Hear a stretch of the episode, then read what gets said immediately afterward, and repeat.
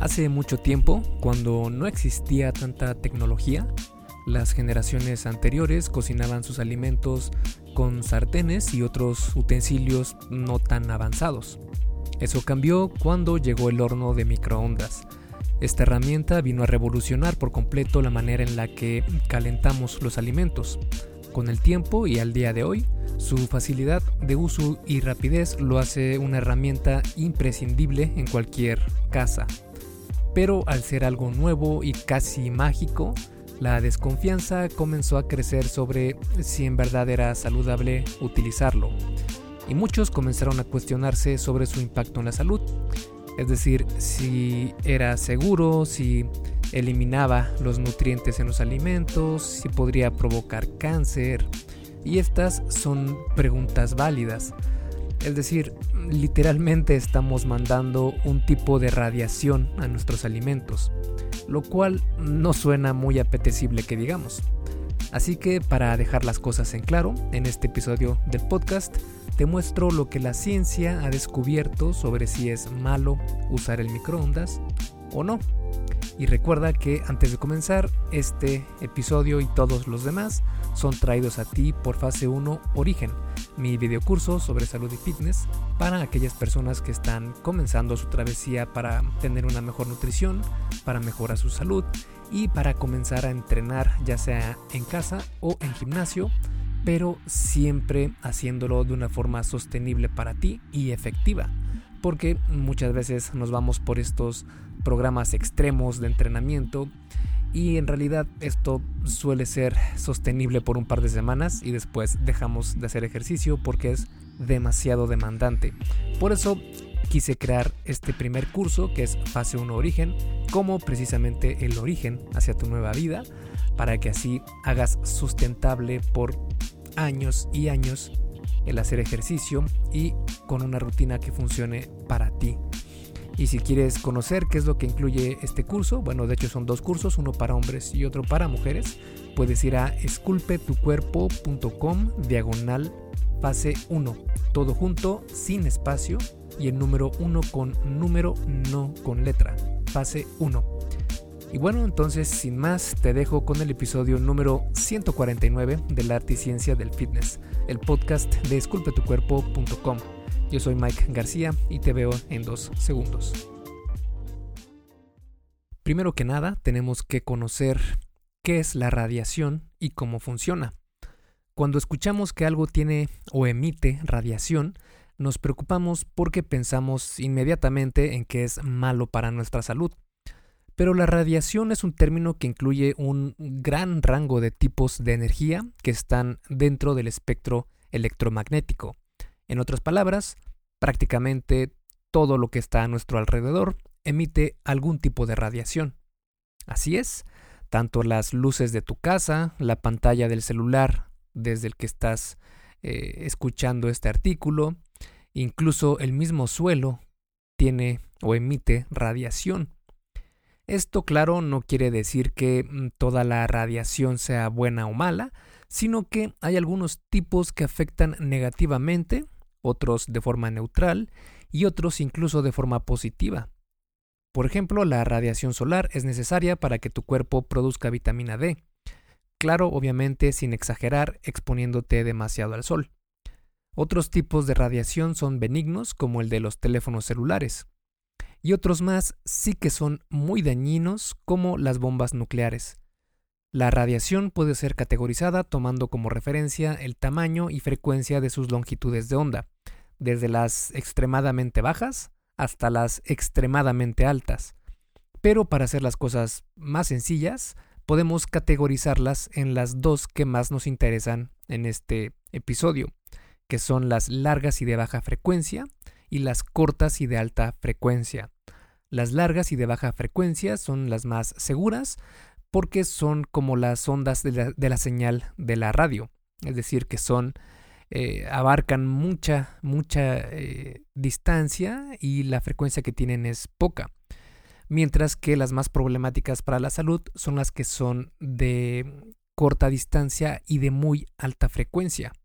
Para subdividir aún más la categorización de estas ondas, podemos organizarlas en dos más, que serían la radiación no ionizante y la radiación ionizante. La del tipo no ionizante es donde se encuentran categorizadas los eh, celulares, por ejemplo, o los cables de alta tensión, e incluso la luz del sol. Y cuando ya pasamos a la radiación ionizante es cuando comenzamos a notar cosas como los rayos X o los rayos Y, que son ya mucho más problemáticos. La radiación ionizante es tan fuerte que puede destruir átomos, incluyendo los que componen tu cuerpo. La radiación no ionizante no es tan fuerte y solo puede, eh, digamos, excitar a los átomos, haciéndolos vibrar a una frecuencia más alta con el objetivo de crear fricción. Y esto precisamente es lo que hacen los hornos de microondas. Porque existen dos formas de cocinar los alimentos, la que es desde afuera o la que es desde adentro. Los métodos de cocinar convencionales calientan desde fuera mediante la convección, que es hornear, la radiación, que es asar, y la conducción, que es freír. Cuando se cocina con cualquiera de estos métodos, la cocción lleva algo más de tiempo. En cambio, el horno de microondas utiliza un método de dentro hacia afuera. Lo logra mediante un tipo de radiación llamada, pues, microondas. Estas son las mismas que emiten las torres de señal de telefonía celular y satélites de televisión. Lo que probablemente te estés preguntando ahora es entonces, ¿por qué las torres de telefonía y los satélites no calientan la comida? Una pregunta válida. Para responderla debemos tomar en cuenta a dos variables más, que son la proximidad y la potencia.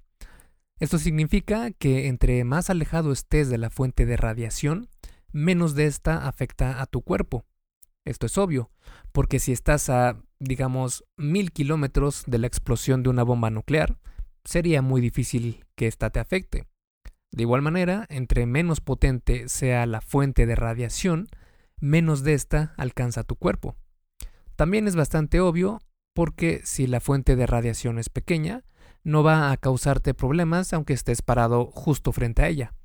Un ejemplo de esto sería el celular. Si estos emitieran una gran radiación, tus dedos ya estarían deshechos de tanto mandar memes de gatos. En cuanto a los hornos de microondas, su potencia es baja, además de que las ondas están contenidas dentro de la barrera protectora de cada aparato. De hecho, esta barrera es esencial para el funcionamiento adecuado del microondas porque permite el rebote de estas ondas. Si las ondas de radiación viajaran al azar, se disiparían demasiado rápido como para poder calentar algo. Lo que el microondas hace es atrapar las microondas dentro de un área pequeña para que así los alimentos las absorban antes de disiparse. Además, el horno de microondas y su radiación solo calientan algunos tipos de moléculas, especialmente las del agua, aunque también calientan en menor intensidad las grasas y el azúcar. Como probablemente sabes, la gran mayoría de alimentos contienen agua, y son estas moléculas las que se calientan cuando se utiliza el horno de microondas.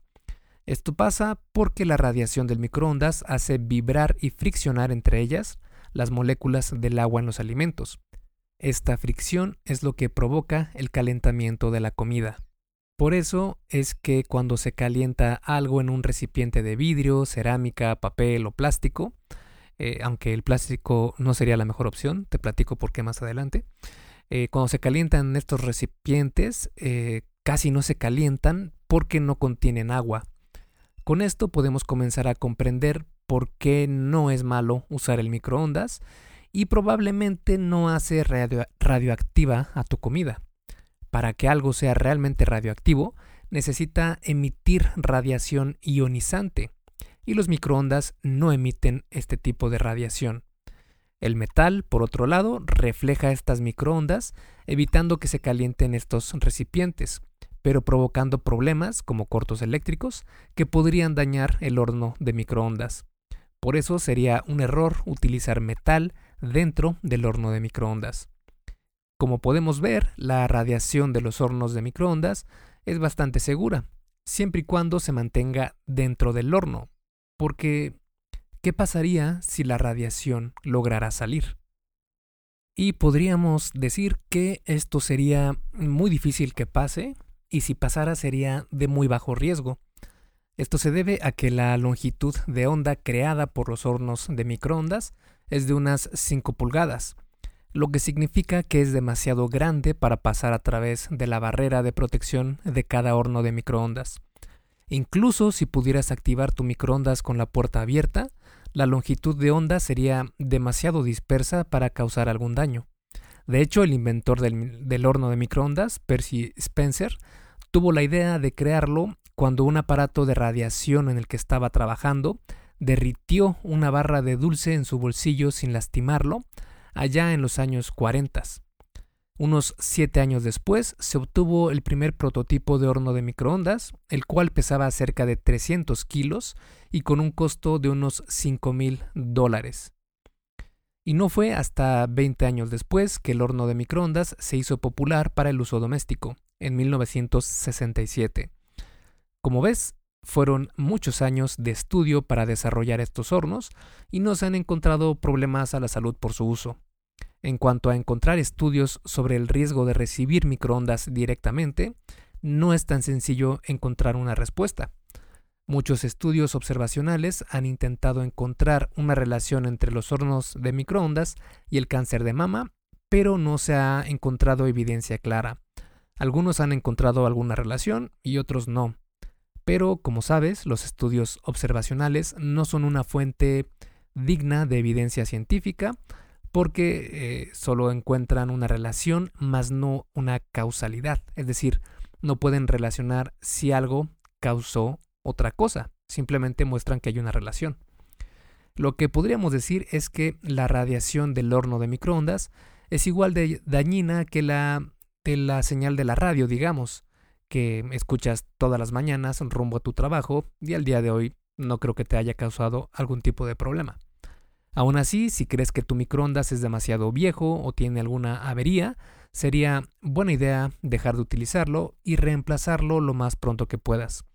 Y si quieres extremar las precauciones, no te pares frente al microondas mientras esté trabajando y menos pongas tu cara justo frente al microondas para ver cómo está girando tu comida, porque entre más alejado estés, menos oportunidad de recibir algo de esta radiación que aquí cabe aclarar que estoy exagerando bastante. Esto es únicamente ya si quieres tomar cualquier tipo de precaución, pero créeme que no es tan necesario.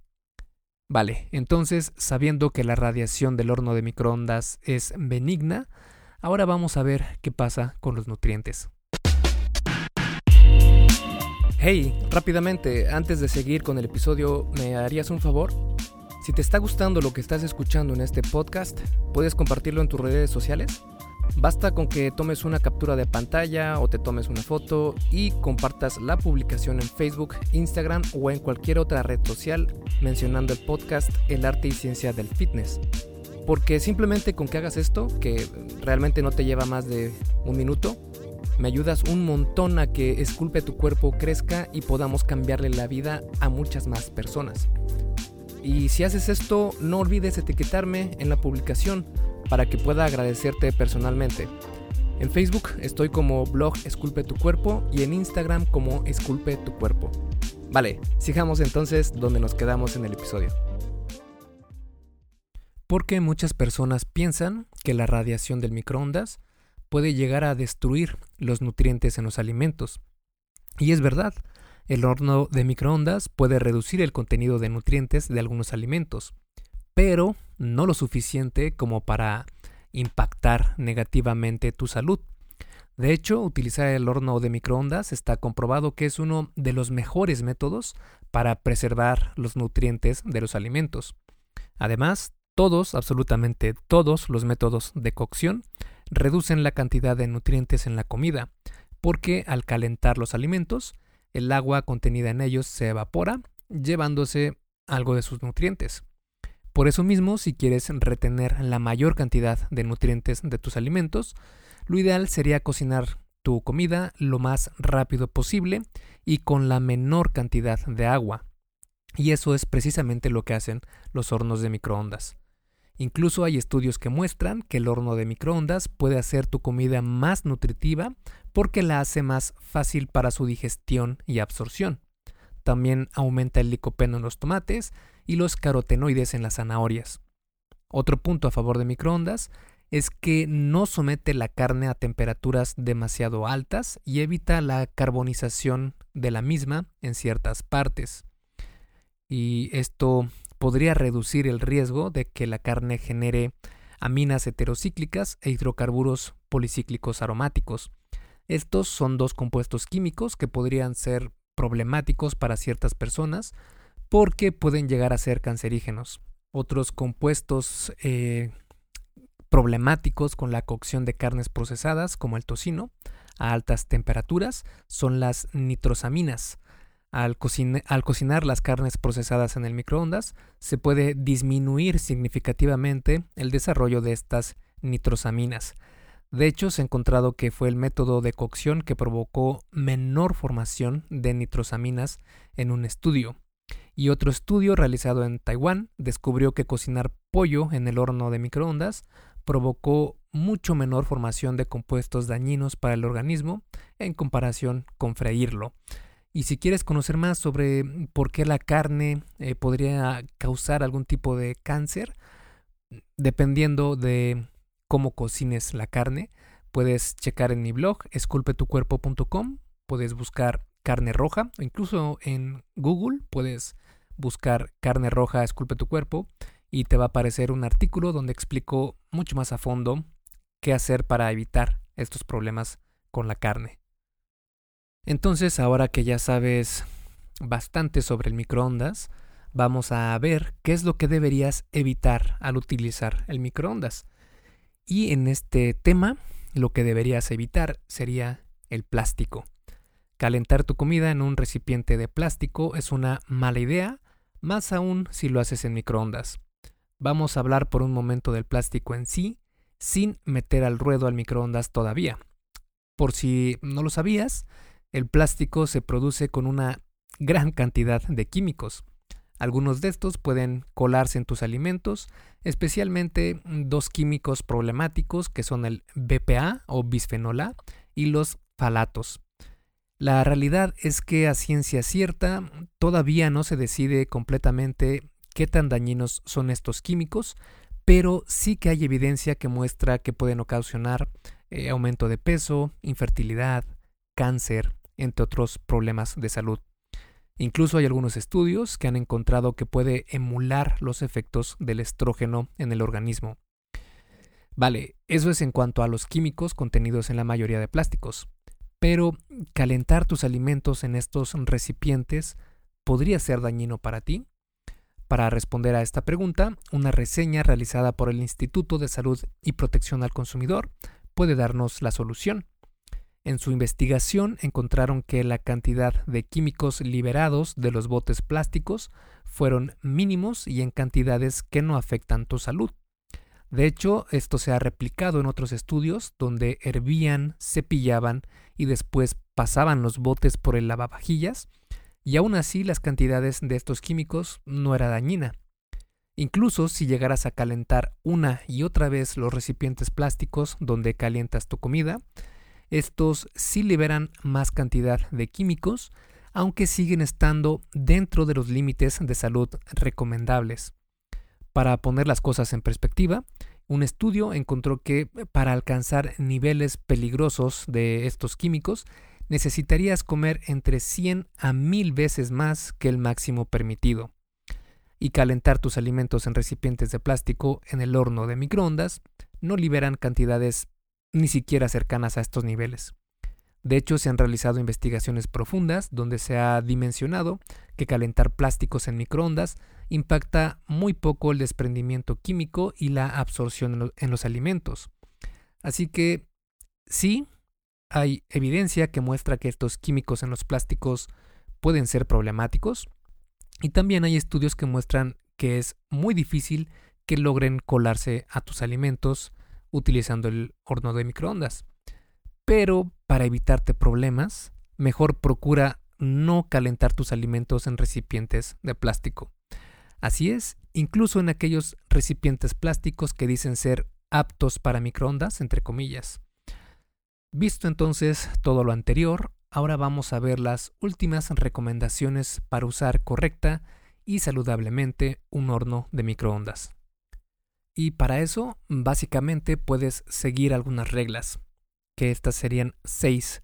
La primera es no utilices recipientes de plástico. La segunda, no utilices papeles o algún otro material con colores porque los tintes de los papeles pueden reaccionar negativamente con el calor. El tercero sería prefiere recipientes de vidrio o cerámica. La cuarta sería elige un microondas que tenga un platillo girador. La quinta, no hiervas agua demasiado tiempo. Y la sexta, no calientes leche materna. Las primeras tres recomendaciones ya las vimos porque son las que hablan de utilizar recipientes plásticos o algún material con colores y las de utilizar de preferencia vidrio o cerámica. Pero las últimas tres recomendaciones como elegir un microondas que tenga un platillo girador, no hervir agua demasiado tiempo y no calentar la leche materna, pues no hemos hablado de ellas. El motivo de buscar un microondas que tenga un platillo girador es muy simple. Cuando calientas comida en el microondas, las temperaturas de ese alimento pueden estar desbalanceadas, dejando algunas partes más cocinadas que otras. Además, siendo que el microondas calienta el agua dentro de los alimentos, habrán ciertas partes de estos que contengan más agua que otras, generando más desbalance aún. Esto podría dejar algunas zonas sin cocinar dando posibilidad de que se desarrolle bacteria indeseable como la salmonela. Por eso, cuando cocines en microondas, asegúrate de que la comida está cocida por todos lados y dale vuelta constantemente para que se cocine lo más uniformemente posible. Sobre no hervir agua en el microondas es porque literal podría explotar. Es verdad, no estoy bromeando. De hecho, eh, los cazadores de mitos, que era este programa, no sé si siga todavía, pero era un programa muy interesante donde eran dos personas eh, bastante carismáticas que se encargaban de precisamente cazar mitos y ver si era verdad o mentira. Y lo que encontraron es que sí, calentar demasiado el agua en el microondas puede hacer que ésta explote. Esto pasa por el mismo motivo que vimos en el punto anterior, que el microondas calienta de manera desigual en lugares diferentes dentro del recipiente. Esto significa que se pueden generar bolsas de agua hirviendo debajo de capas de agua más fría.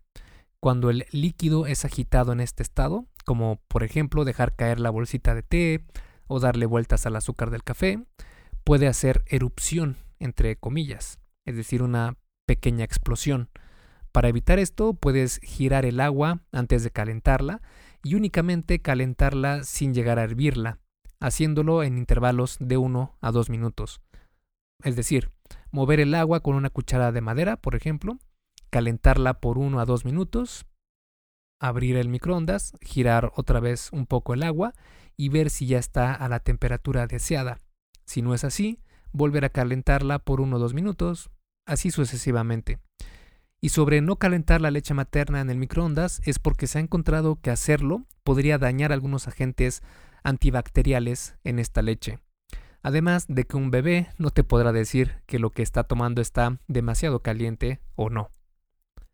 Y para concluir este episodio, ya forma de resumen, decir que usar el horno de microondas es malo sería un error la realidad es que es un utensilio que no causa problemas al organismo y que facilita mucho las cosas en la cocina. Si bien tiene algunos detalles como el sabor de la comida, por ejemplo, que es bastante diferente, es una opción válida y saludable para calentar tus alimentos. En el episodio revisamos el por qué el horno de microondas no emite radiación peligrosa y tampoco destruye los nutrientes de los alimentos. Esto se debe a que la radiación que utiliza es muy baja como para causar algún estrago. Si hay algún factor para evitar usar el microondas, ese sería el calentar los alimentos utilizando un recipiente de plástico. Esto puede provocar que algunos químicos de estos recipientes se desprendan con el calor y lleguen a tus alimentos. Aunque incluso hacerlo así no llegarían a cantidades suficientes como para causarte problemas de salud significativos, pero más vale prevenir que lamentar y exagerar un poco en este tema, y por eso no es recomendable introducir plásticos al horno de microondas o incluso con cualquier otro método de cocción. Por último, si sigues estos consejos, podrás utilizar de manera correcta y saludable tu horno de microondas. No utilices recipientes de plástico, no utilices papeles o algún otro material con colores. Prefiere recipientes de vidrio o cerámica. Elige un microondas que tenga un platillo girador. No hiervas agua demasiado tiempo y no calientes leche materna en el horno de microondas. Esculpe tu vida, comienza con tu cuerpo. Y hasta aquí el episodio del podcast de hoy. ¿Te gustó? Si es así, déjame una calificación y tu opinión en Apple Podcast o en la plataforma que me escuches. Es muy sencillo y no te lleva mucho tiempo. Con esto me ayudas a que el podcast suba en el posicionamiento y así podamos llegar a más personas. Si tienes alguna duda o sugerencia, puedes mandarme un email a contacto arroba esculpetucuerpo.com. Veo absolutamente todo lo que me llega al mail y respondo personalmente a todos. Puedo tardarme un poco por la cantidad de mensajes que recibo al día, pero ten por seguro que sí te responderé. Gracias por escuchar el podcast de la arte y ciencia del fitness y espero haberte ayudado a aclarar algunas de tus dudas. Y antes de irnos, si te gustó el episodio, entonces probablemente también te guste el checklist que hice para saber si estás haciendo lo correcto para ver resultados en el gym. Si no estás viendo los resultados que quieres, se puede deber a varios factores. Este checklist funciona como una guía para que veas dónde puedes mejorar y poder seguir progresando. Es completamente gratis y puedes bajarlo en esculpetucuerpo.com diagonal lista. Me despido y nos vemos en el siguiente podcast.